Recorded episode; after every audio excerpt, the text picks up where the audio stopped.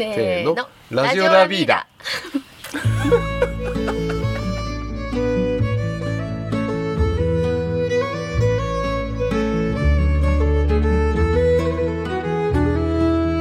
こんにちは。始まりました。ラジオラビーダ。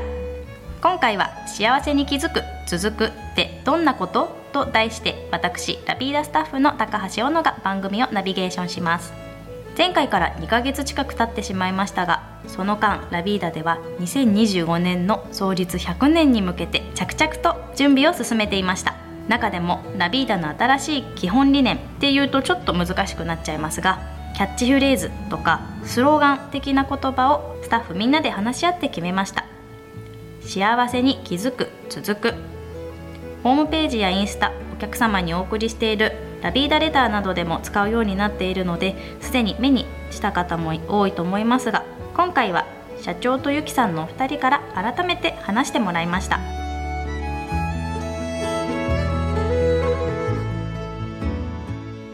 はい、えー、皆さんこんにちは、えー、お久しぶりの ラジオラビーダですがえ、っとですねあ炊飯器も今。シューッと言っておりますがえー、と今朝の7時45分ですね。冬にいよいよ突入って感じで外はマイナス2度って言ってました。うん今日はやだたらがすごく綺麗に見えてすがすがしい朝なんですが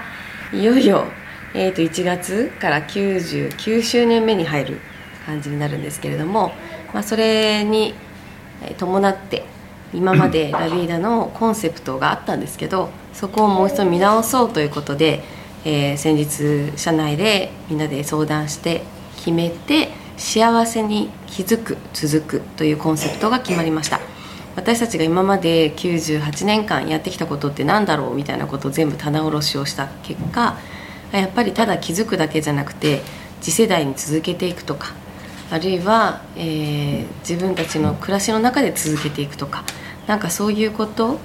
に気づいていただくっていうことが私たちの仕事だねっていうことでなんかみんながすごく腹落ちして今仕事をまた新たに始めている感覚があるんですけど社長ねあの決める日ね俺はなんか違うと思うんだって言ってじゃああ俺仕事入っちゃったっていなくなるっていうね。マジ？っていう感じなんですけどあの社長が在籍しなかったおかげでみんな言いたいことを言いましたね。それよかったですね。そうもうあの率直にいろんな意見が出てですね、はい、最終的にめっちゃいいのできたじゃんっていう感覚だったんですけど最初聞いた時に社長どんな感覚だったですか？あのやっぱりそうだよなっていう感じですよね、うんうん、あの家具屋は家具屋をいい家具を売るっていうものがもう私はもう身についてていたんで、うん、そもそも家具って何だろうっていう時に良い家具を売るっていうことイコール利益とか、まあこれこのいい家具売っておけば間違いないやっていうことでずっと家具屋をこう私の代で45年まあ98周年今年迎えたわけですけど、まあ、ずっとやり続けていたのがいい家具を売る。まあ、イコール高級家具になっちゃったりすることがまあまあ多かったんですけど、はい、まあどうもそれが、うん、なんか違和感を感じ始めてたってずっと感じてるっていう。うそうですねあの 俺が聞いたってねいろいろ集めてきたね。高級家具をね。高級家具ってあれですけど。えっと今あの可愛い声がね聞こえてますけど私が産んだわけではなく 民泊をねあのこちらの三原の方で始めてえーと、今日あのお泊まりになってくださっている お客様の可愛い子供ちゃんの声が聞こえていますが、えーと、いろいろ相談があるということもあったりとかあとワークショップをね昨日していただいた「華麗なるカレーナイト」っていうのやったんですけど。それのあの講師していただいた、えーと、港屋さんのご家族がお泊まりいただいていて。そうですね高級家具ね。うん。そうなんですよね、まあ、あのたまたま今日ねあの昨日民泊していただいてる、あの港屋さんの海津さんご夫婦ご家族の、あのお話を昨日ずっと酒を飲みながら、はい、気持ちよく喋りましたけど。あの、まあ、自分たちが今のあの違和感っていうのは例えば寝具とっても、まあ、いろんなベッドメーカー、えーまあ、ほとんどマットレスっていうのは日本の高度成長期から実は、まあ、有名棒メーカー何々ベッドとかっていうものをたくさん売ってきました、うんうん、でそれ実はあの日本で生まれた文化じゃなくてまあ、アメリカとか、まあ、ヨーロッパで生まれたあの寝具要するにベッドはいっていうブランドをやっぱり日本人はそれを非常にやっぱり受け入れて、うんえーまあ、欧米文化にこう、えー突っ走ってった時代だったんですけど今実はそのラビダではあのそのマットレスを一切金属製のマットレスは実は販売してないんですね。うんポケットコイルって言われるね、はい中にスプリングが入っていはいるタイプのが今、あの割と日本では主流ですがあのアメリカとかヨーロッパではまた違う流れが来ているんですよね。まあ、要するにあの家具屋がここに気づかない、うん。要するに本当の意味でいい家具って何だろうっていうとやっぱ家族が健康になってもちろん自分も健康になりながらうん。しかもそれがあの実際あの暮らしの質がもうあ要するに眠りの質イコール暮らしの質があの、えーもう爆上がりするっていうかまあそのぐらいのものが実はあのメーカーとかこうベッドとかっていう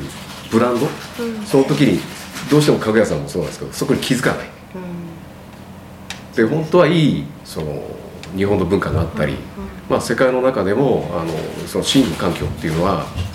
あの本当はあったんですよね、うんうん。あったんだけどどうも、うん、いい家具っていうことをベッドという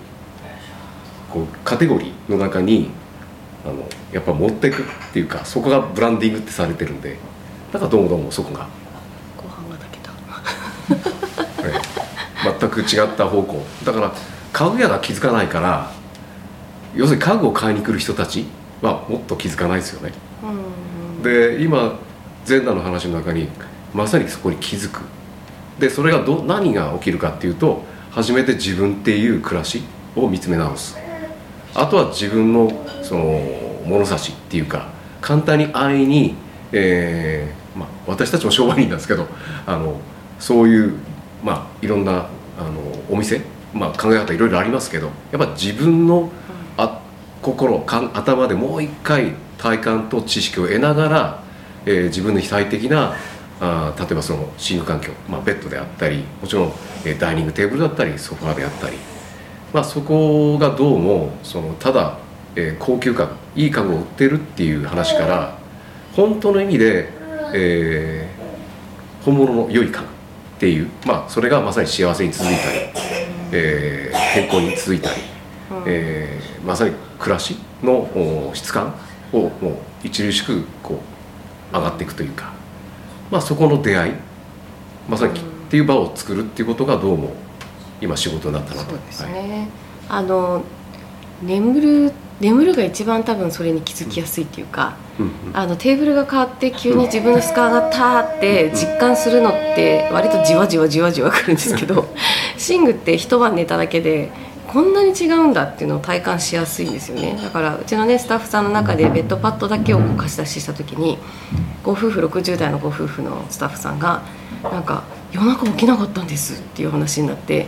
年を取ったら夜中起きるものみたいな定義がなんとなくこうね通例であるけどでもあれは普通じゃなかったんだって。あったかかったら起きないんだみたいな。要は催さ催さない？夜中に。っていうことに初めて気づくっていうか一晩で二晩で気気づいちゃうので、まあ、民泊を始めたのも、まあ、それを体感していただきやすいし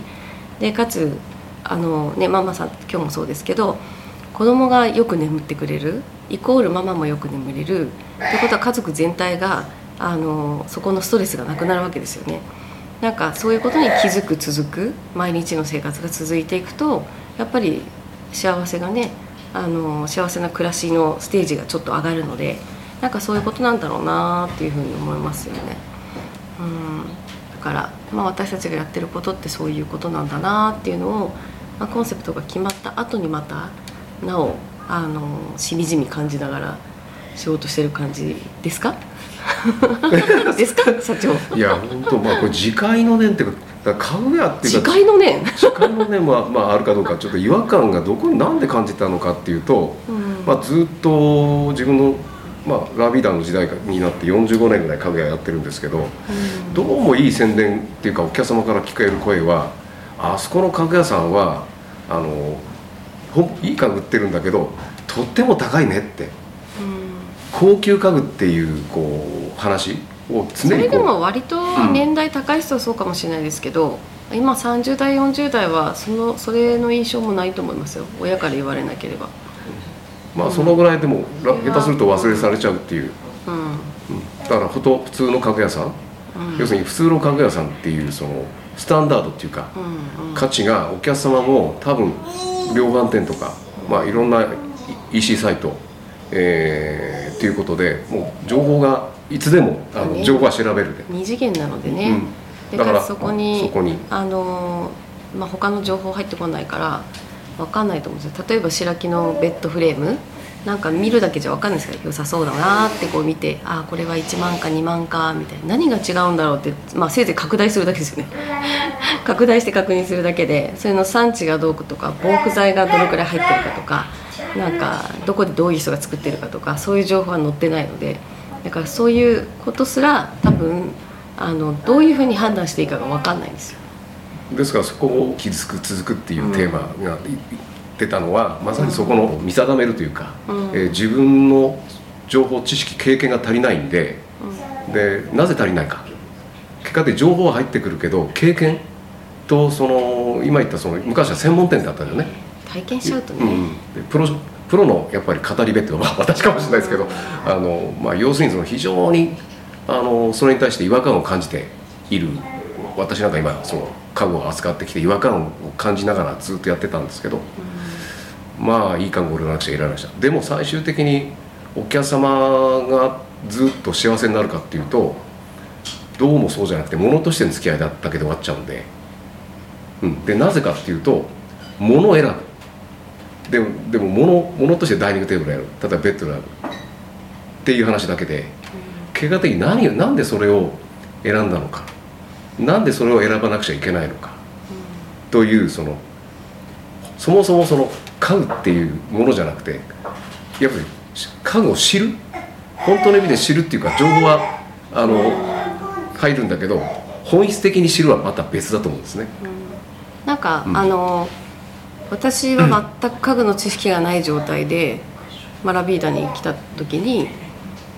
すごく面白いなーって思う始まったと同時に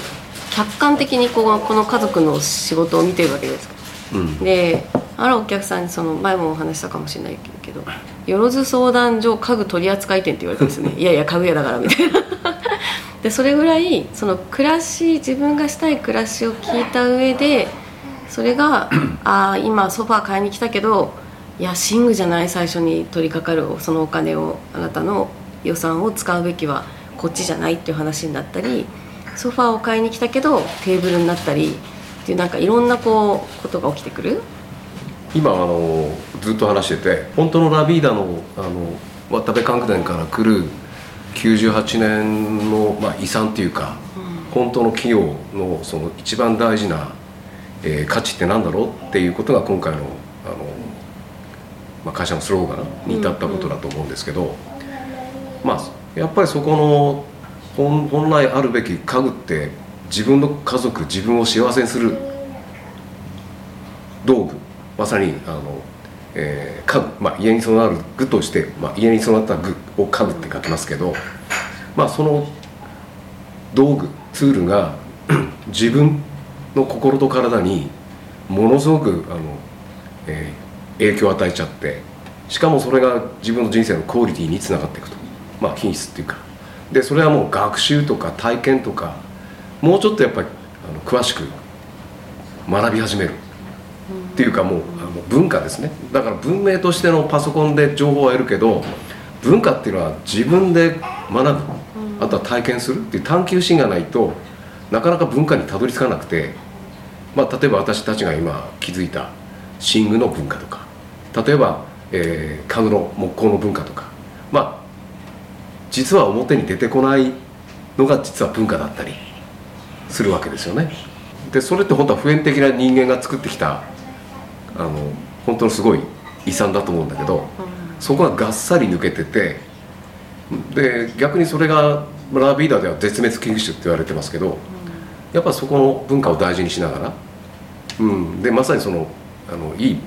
お客さんたちにその文化を伝えていくっていうのがそれストーリーとしてなんかどうもあのそこに気づいていただくという、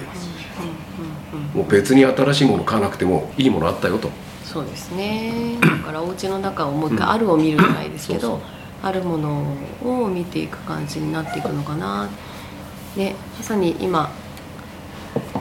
はい。家具を買う時代から家具を知る時代になってきたと、その通りですね、はあの家具を皆さん買っちゃうんですけど簡単に、でも簡単に買わない。まず知る。いうん。で知ることとやっぱりしイコール自分の物差し、これから暮らしをどうするのかやっぱり幸せにつながる家具って何なのか？健康につながる家具って何なのか？それは夫婦円満につながるしね。そうですね。あの家族の健康まさに心と体がもう本当に好循環っていうかいい循環がこう始まる。でそれはやっぱ自分の価値としてやっぱ自分の暮らしを自分でやっぱ考える。ね。イコール家具を知るっていうことにつながるんじゃないかとえーより深く広いところをやるのが家具と暮らしの学校になっております。はいあの皆さん本当に自分がどうなのかっていうのを知った上であの自分の暮らしをあなんでしょう形作るエレメントを探していくっていうかなんかその物差しを作るってすごい大事だなって一生続くことだなと思うので本当一昨日もね西東京のお客様のところに行ったら本当に丁寧に暮らしててなんかその人らしさがあふれる空間になっててもうお部屋イコールその人自身っていうのが本当に見えるお家なんですけど少しずつ少しずつこう作り上げている感じがあってめっちゃ美味しかった。ご飯も美味しかった。はい。ということで、えっ、とこの後ですね、はい。えー、と知ってなお、えー、と相談したいという場合は相談会もご準備があってあの本当気軽にあの買え買ってもらわなくて大丈夫なんで 知ることが大事なので、え気づいて続くっていうことを私たちはテーマにしているのでまず気づいていただくための相談会をしています。でこの後、えー、と港屋さんのあのご家族のに知っていただきながら、えー、皆そのご家族が何でしょう気づいてそして何かこう変わっていく瞬間に立ち会えるラジオになるかもしれませんのではい楽しみに社長がどんな話するのか興味深いですね。はい。はい。では続き引き続きよろしくお願いします。